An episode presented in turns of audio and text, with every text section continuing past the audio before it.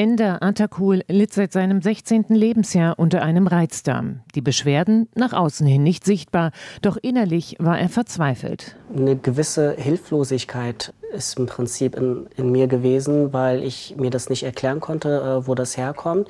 Und auch, ja, Stück weit die Frage so, warum, warum trifft es mich? Bei den anderen Menschen funktioniert es ja scheinbar ganz gut, aber äh, ich habe diese Einschränkungen und war so eine Verzweiflung schon da. Fast die Hälfte seines Lebens war der Lehrer aus Spandau auf der Suche nach der Ursache. Er machte spezielle Diäten, vermutete Nahrungsintoleranzen. Doch die körperlichen Symptome wie Übelkeit, Magenkrämpfe und Durchfall blieben.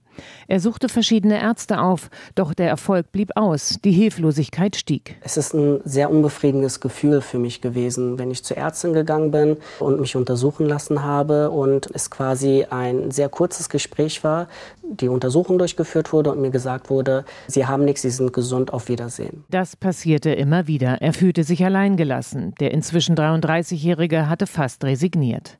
Dann entdeckte er im Internet eine Reizdarm-Sprechstunde in der Charité Charité und machte einen Termin in der psychosomatischen Ambulanz des Benjamin Franklin Klinikums in Berlin-Steglitz. Dr. Matthias Hoheisel. Wir haben die Möglichkeit, mit dieser doppelten Brille zu schauen, also eben aus einer körperorientierten Sicht und einer psychosomatischen, psychotherapeutischen Sicht zu gucken. Typischerweise kommen Menschen eben mit bisher nicht ausreichend gut erklärten körperlichen Symptomen in die Hochschulambulanz für Psychosomatik. Genau wie er haben die meisten Patienten eine jahrelange Odyssee von Arzt zu Arzt hinter sich.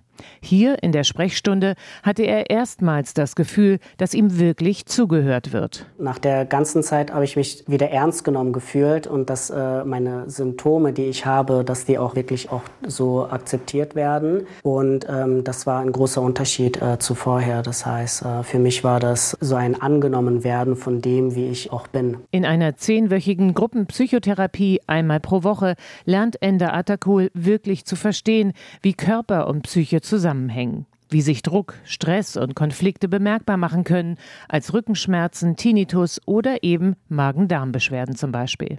Das war ein befreiendes Gefühl zu hören, dass andere Menschen eben auch eben in Stresssituationen gewisse körperliche Reaktionen zeigen und dass, es, dass ich nicht alleine damit bin. Inzwischen geht es ihm besser. Der wichtigste Schritt war, zu akzeptieren, dass seine körperlichen Beschwerden eher psychische Ursachen haben.